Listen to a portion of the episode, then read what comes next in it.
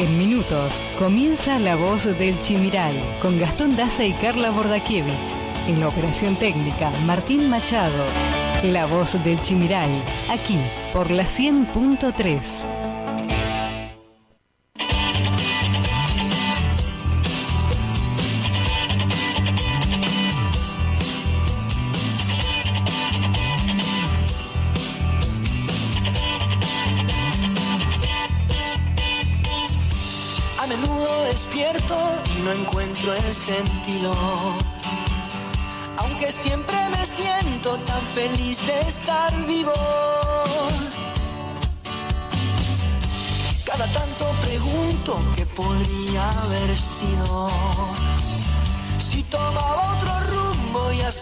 otro destino. A veces tengo miedo de encontrarme solo y desnudo frente al espejo. Ponerme sincero en voz alta, oír lo que pienso. Un rayo de luz no vuelve a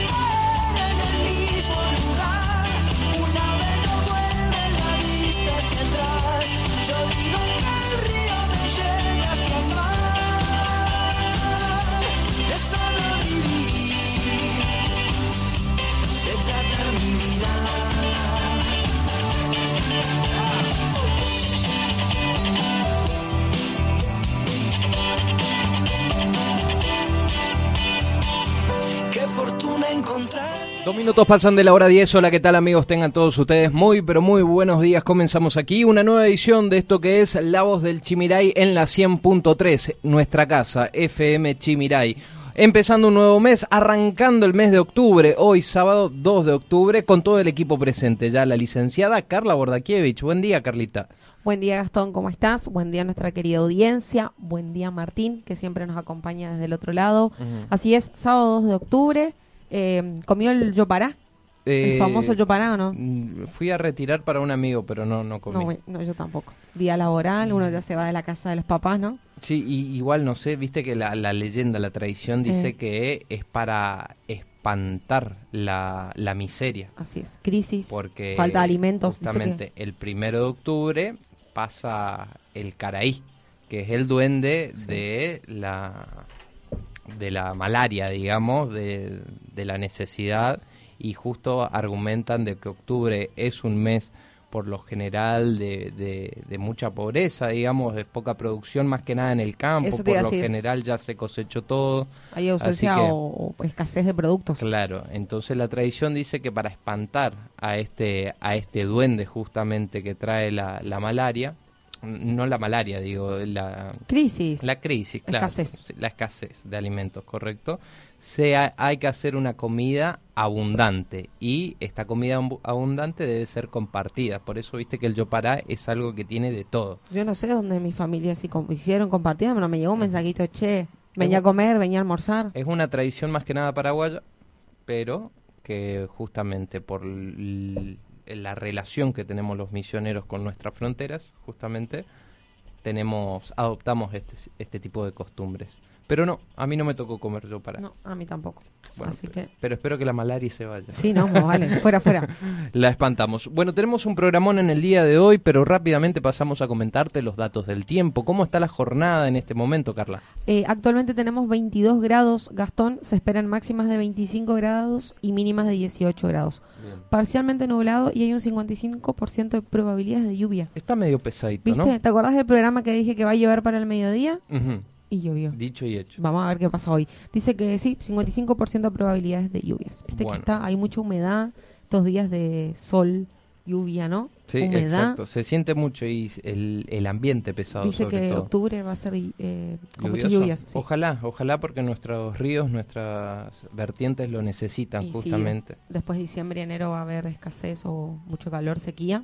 Sí. Bueno, tenemos un programón para el día de hoy con invitados. Obviamente lo más importante son los mensajes, la participación de ustedes, así que pueden comunicarse. Ya tenemos las líneas telefónicas habilitadas. Así es, nos pueden escribir o mandar audios al 3758 40 4601. Repito, 3758 40 46 01. A las 10 y 30 nos va a estar visitando el presidente del Honorable Consejo Deliberantes de la ciudad de Apóstoles, Alberto Tito Polisuk, con quien vamos a estar dialogando sobre diversos temas en cuanto a la actividad legislativa de nuestra ciudad. Luego, a las 11 nos vamos a estar en llamada telefónica con el ministro de Turismo de la provincia, el señor José María Arrúa. Así es, hay mucha información en materia turística, hay muchos paquetes en materia turística, muchas habilitaciones. Eh, recuerden que la, la fecha clave que anunció el gobierno nacional era el primero de octubre para varias liberaciones, entre ellas, por ejemplo, el barbijo al aire libre que cada, acuérdense que cada, cada jurisdicción, o sea, cada provincia debe adherirse a estas medidas nacionales. Misiones por el momento no adhirió a esto. Claro, seguimos usando el barbijo. Seguimos usando el barbijo tanto en espacios públicos como en espacios cerrados. Eh, eso hay que tener en cuenta. Otra de las cuestiones era el tema fronteras. Eso te iba a decir. Bueno, fronteras ya se abrió el pasado el pasado lunes, eh, justamente lo que es el corredor turístico del puente Tancredo Neves que conecta las ciudades de Foz de Iguazú con Puerto Iguazú del lado argentino. No fue mucha la afluencia, quizás eh, había más expectativas que la cantidad de gente interesada en realidad a ingresar. Pero bueno, ya se dio el primer paso que es apertura con un corredor seguro. Quedan pendientes varios pasos fronterizos en la provincia de Misiones para habilitar. Uno de ellos y uno de los que es o era más concurrido en tiempos pre eh, antes de la pandemia, justamente es el puente internacional San Roque González de Santa Cruz, que conecta Posadas con Encarnación. Veremos qué va a pasar, porque también desde las autoridades provinciales ya argumentan que está todo listo los protocolos para iniciar un corredor seguro también entre Encarnación y Posadas. Veremos qué pasa eh, en ese sentido. ¿Mandaron la solicitud al gobierno nacional? Sí, se mandó la solicitud y ellos aseguran que tienen todos los protocolos. Así que todas estas cuestiones vamos a estar dialogando con el ministro de Turismo de la provincia, José María Arrua. Y para cerrar esta edición... Así es, a las 11 y 30 nos vamos a estar recibiendo al alumno de quinto año del Colegio Cristo Rey, Martín Sequeira, que nos va a estar comentando un poquito un encuentro provincial estudiantil de radio. Así que es un tema que colega nuestro porque tienen programas de radios en el colegio. Así que bueno, vamos a estar hablando de lleno de sus actividades cotidianas y de este encuentro provincial que se hace acá ni más ni menos en Apóstoles. Qué lindo que los chicos eh, se metan en la radio, más allá de que es, por ahí es una actividad que nosotros la venimos haciendo ya hace tiempo, que nos gusta, nos apasiona, es muy lindo que los chicos también eh, estén eh, en este ámbito. ¿no? Claro, de 12 años en adelante que ya tengan por ahí esta orientación de, de que le guste, porque no, no es fácil animarse a la radio. Uno dice, está bien, es más fácil porque no, no nos ven como el en la televisión, pero tenés que estar acá, saber qué decir, cómo modular. Si nos vieran acá, ¿no? Si nos vieran, si nos vieran, no, pero igual nosotros no somos el mejor ejemplo de nada. No, por eso te digo, si nos vieran, no, no porque, wow, que quedamos cátedra, te digo. Claro, hasta la hora 12 hacemos esto que es La Voz del Chimiray.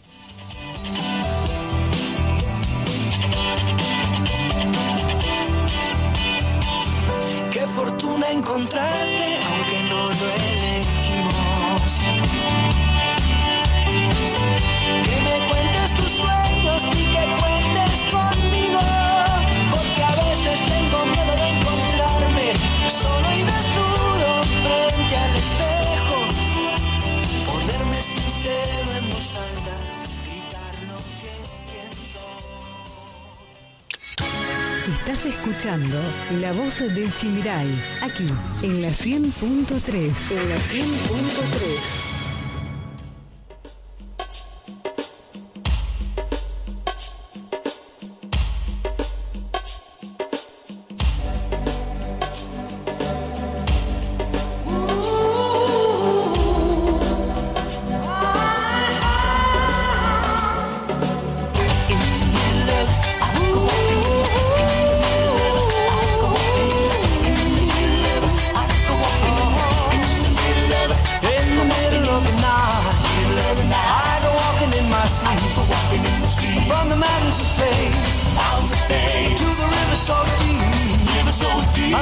I must be looking for something, something sacred I know. But the river is wide, and it's too hard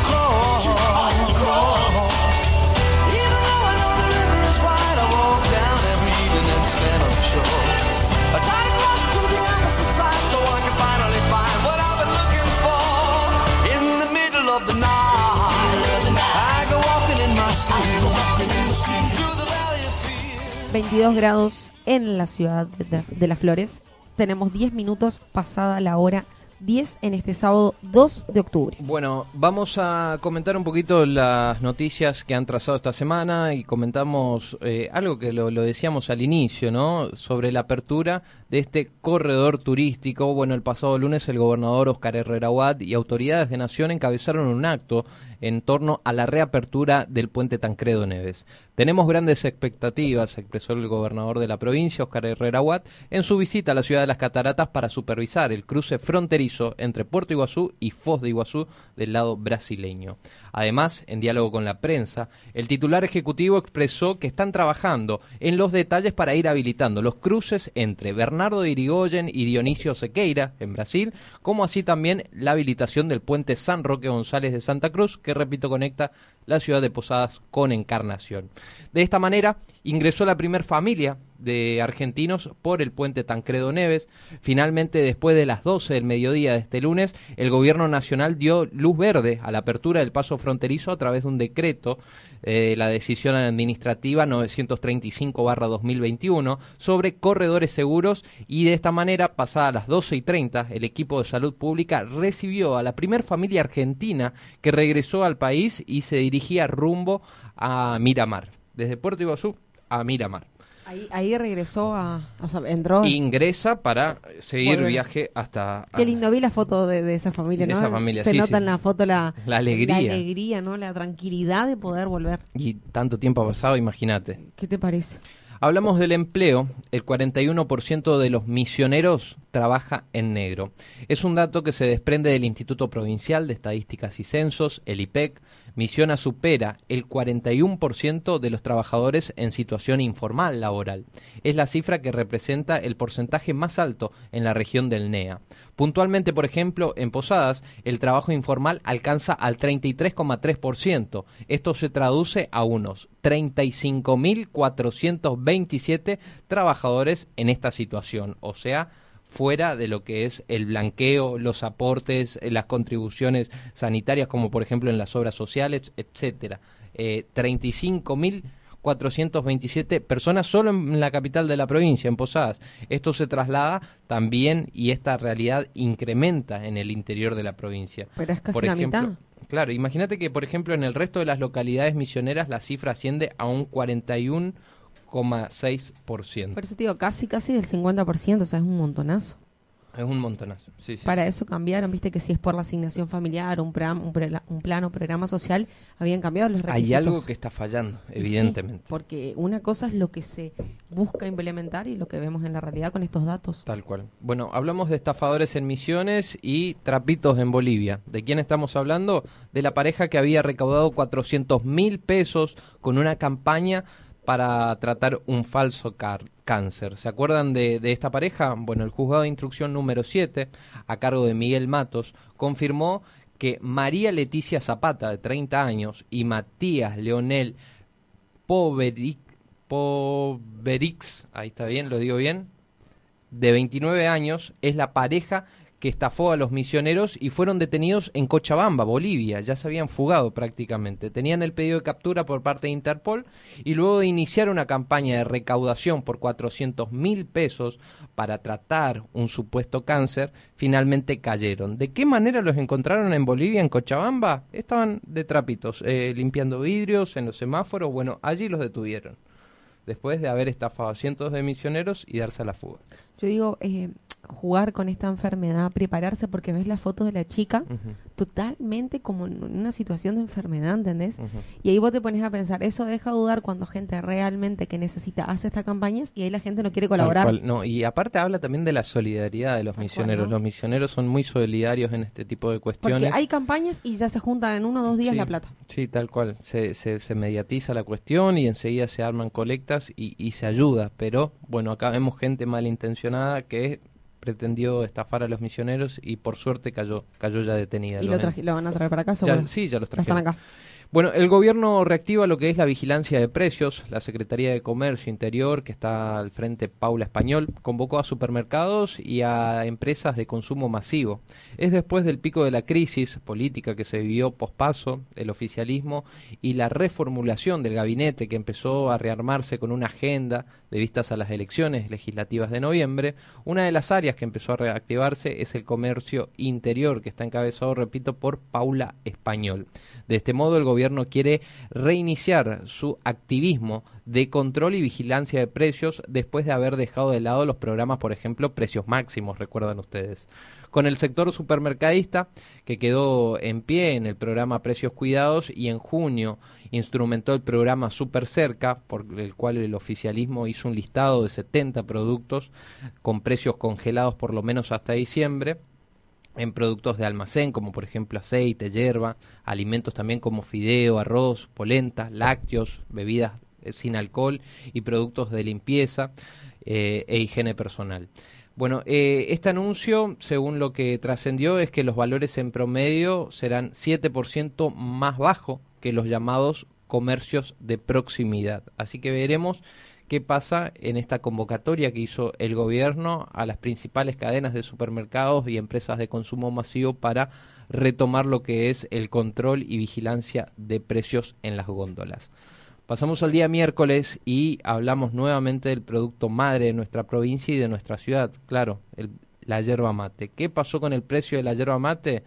Bueno, otra vez se va al laudo de nación prácticamente la historia se repite todos los años. ¿eh? La, historia era que pase de 50 como está ahora a 80, ¿no? Ahí te cuento. El directorio ah. del Instituto Nacional de Yeromate y NIM resolvió el pasado miércoles enviar la resolución de precios eh, para la materia prima de yerba mate a la Secretaría de Agricultura de la Nación. El valor mínimo de referencia, tanto para la hoja verde como para la yerba mate canchada, se tiene en cuenta para el próximo semestre desde lo que será el periodo octubre a marzo.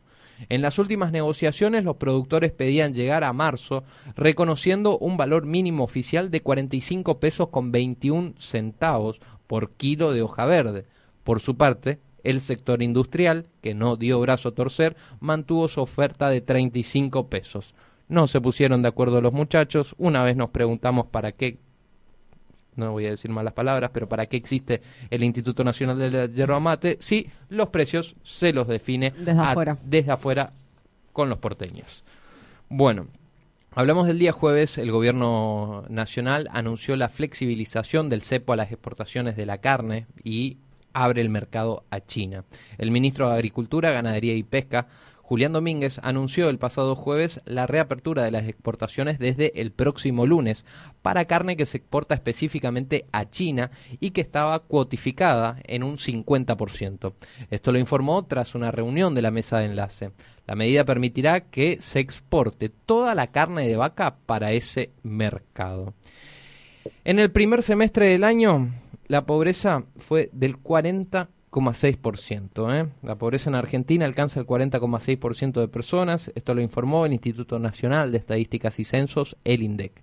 En el primer semestre del 2020, que es el mismo periodo, el índice de la pobreza se había ubicado en 40,9%, mientras que en el último semestre del año había trepado dos puntos porcentuales y se posicionó en el 42%. Estamos hablando del 2020.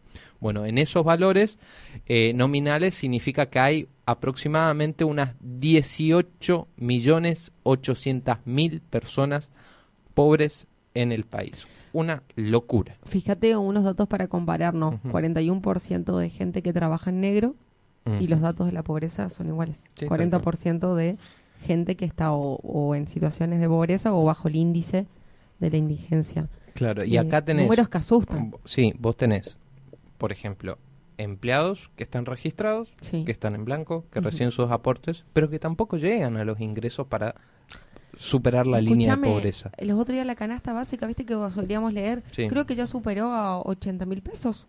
Sí. ¿Entendés? 80 mil pesos una, para una familia tipo. tipo dos papá, mamá, en el mejor de los casos, y dos hijos. Dos hijos. Sabemos que a veces hay familias numerosas. Una cuota de colegio. ¿Entendés?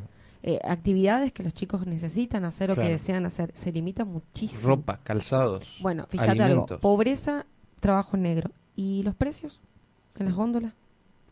No se puede, no se puede comprar. O sea, vas una semana al supermercado, a la otra semana ya te Impresionante. Yo siempre digo, el mil pesos de ahora es el 100 de antes, ¿te acordás? Sí, sí, sí, sí. Eh, la verdad que por lo menos no se ve un rumbo favorable eh, hasta el momento en la Argentina. Nos quedan dos ¿eh? años. Nos quedan dos años, por lo menos, de este gobierno. Veremos qué pasa. Yo te digo que tampoco veo mucho rumbo o muchas opciones del otro lado. ¿eh? O sea. No, yo tampoco, pero. Tenemos un desastre de quienes están gobernando y se dispara el dólar cada día. Y un desastre de quienes han gobernado antes también, o sea, hay que reconocerlo. Y las medidas que se tomaron post elecciones ni hablar. Sí, bueno, vamos a hablar también, eh, es lamentable, estos números la verdad que son, imaginarse que 18 millones 800 mil personas en el país son pobres, eh, es un dato tristísimo. Y uno de los datos más duros es el nuevo informe, que es el del 54,3% de los chicos entre 0 y 14 años son pobres, o sea, más de la mitad, repito, 54,3% de los chicos entre 0 y 14 años son pobres. Bueno, y eso se manifiesta en nuestra vida cotidiana porque hay muchísimos chicos en situación de calle pidiendo, pidiendo plata que a veces no sabe si es para comer, si le está esperando el papá en la esquina para que le dé la plata, o sea, hay muchísimas situaciones que me parece que nuestros gobernantes deberían ocuparse. Claro, no no hagas la vista gorda, no mires para el costado. Ay, ¿cuánta gente por ahí en Apóstoles no se veía ahora? Gente en la calle haciendo malabares, limpiándote el vidrio. Eso no se veía antes en Apóstoles. Era más típico de posadas. En Apóstoles, en cada semáforo ahora y alguien o hace un juego, un malabar o te limpia el vidrio. Bueno, pero yo en, en eso está, está, está bueno por lo menos colaborar con esa gente. Sí, para mí también, pero por eso te digo... A niños para mí no hay que darle. No, pero el chico... Plata no hay que darle a los chicos. bueno, yo también, a mí me pasó. ¿Vos sabés que me pidieron una vez plata? La segunda vez, a tres, cuatro días, el mismo chico. Y le digo, yo te compro lo que vos querés comer. Y no quiso. No, no, no.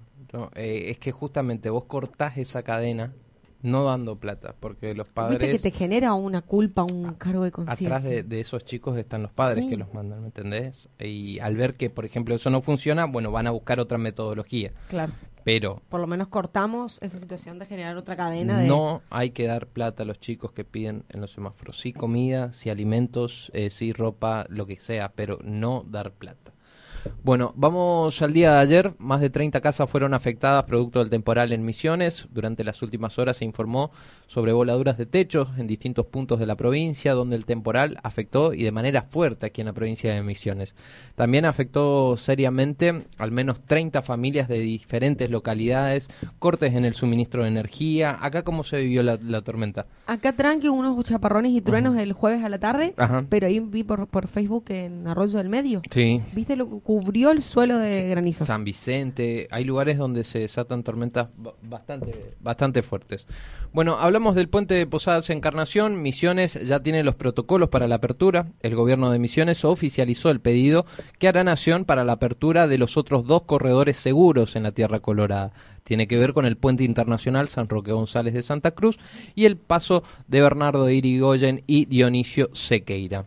También el gobierno autorizó la aplicación de Sinopharm a niños de 3 a 11 años. Una buena noticia, ¿eh? La ministra de Salud, Carla Bisotti, confirma, confirmó que podrían aplicarse ya estas vacunas, la Sinopharm, a los niños entre 3 y 11 años, de acuerdo a lo dispuesto, dispuesto ya por la ANMAT, tras haber realizado los ensayos clínicos de las fases 1 y 2.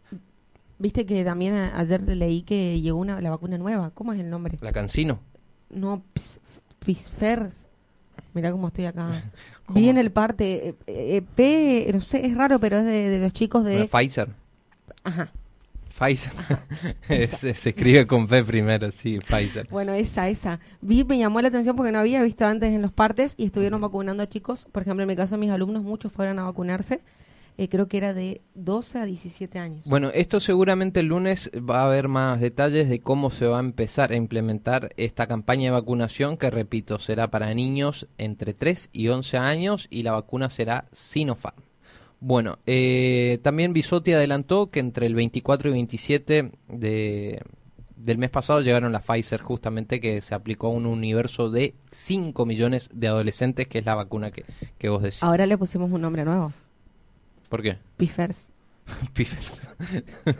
Pifficer. como un bloopers en la radio. Bueno, vamos a hablar de espionaje ilegal, Macri a indagatoria y con prohibición de salir del país. El expresidente Mauricio Macri fue citado en el día de ayer a declaración indagatoria con prohibición de salida del país en la causa que se investiga el espionaje ilegal a familiares de los 44 tripulantes fallecidos en el hundimiento del submarino Ara San Juan ocurrido en el 2017.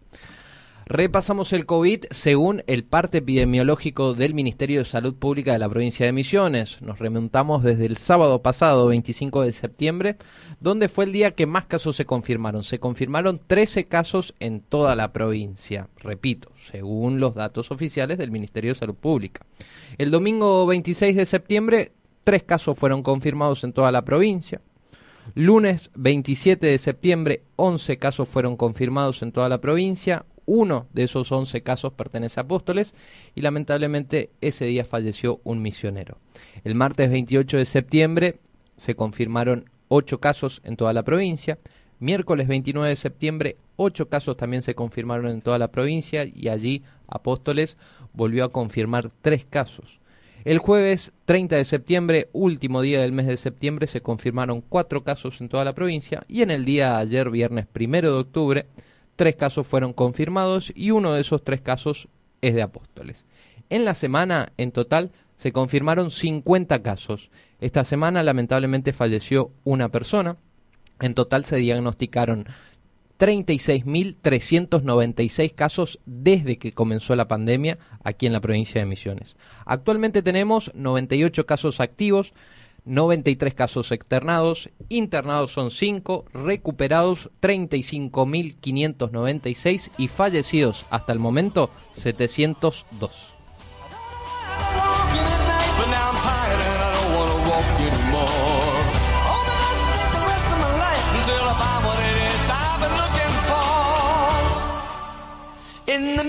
I go in my through the jungle of to the deep.